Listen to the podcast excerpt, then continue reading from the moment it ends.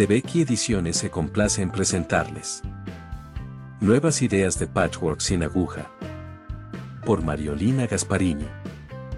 El patchwork sin aguja es una gran novedad, se trata de un arte sencillo que requiere muy pocos útiles de trabajo.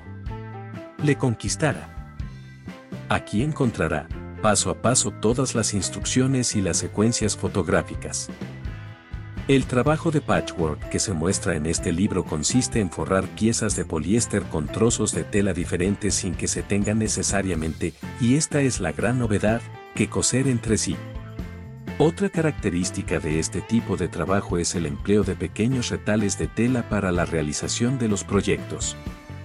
Se pueden utilizar muchos tipos de tejidos, los más indicados son los de algodón, pero también pueden dar buenos resultados la seda, el paño y los tejidos elásticos.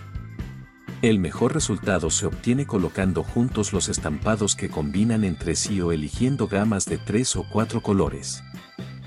Por supuesto dependerá también de las dimensiones del objeto que se ha de forrar, en el caso de un mural se pueden añadir más colores. Para obtener una composición armoniosa es oportuno elegir telas que tengan un color que se repita y que sea, por lo tanto, común a todas las piezas usadas.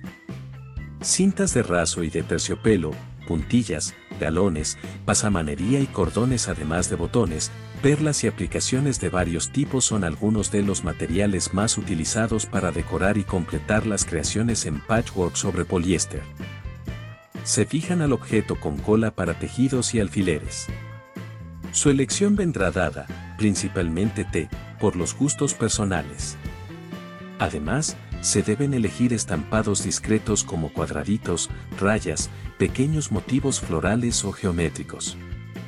La razón principal de esto es que los dibujos grandes se perderían en los cortes durante el trabajo, creando zonas con colores difusos y poco equilibrados.